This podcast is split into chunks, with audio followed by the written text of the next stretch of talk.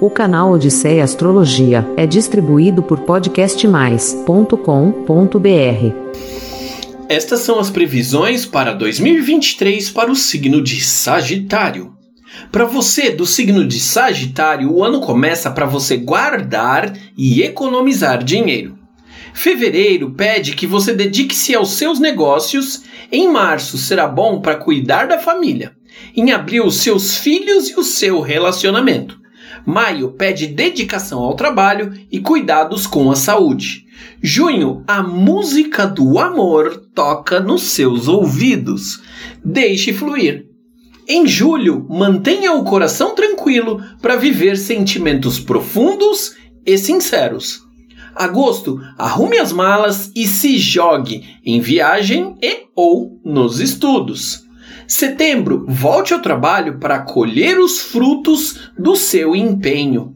Outubro, muitos amigos surgem para compartilhar grandes momentos. Em novembro, sua espiritualidade te chama com muita luz. E dezembro é o seu mês. Tome a iniciativa para os seus projetos mais importantes. Em relação a algumas outras forças que te guiam, algumas influências estarão presentes junto com essas que eu acabei de falar em que no mês de janeiro até maio dedique-se principalmente para sua alegria, para os seus filhos, para o seu namoro. De março a maio, outras também será importante aplicar junto com os anteriores o seu charme, o amor, relacionamento, pode acontecer até mesmo uma gravidez. Em abril, invista também em diversão no prazer, festas, arte, energia, inteligência, ousadia, comunicação e de junho a dezembro será importante cuidar da efetividade, da saúde e do seu trabalho. Estas previsões consideram o signo na sua pureza e sem outras influências.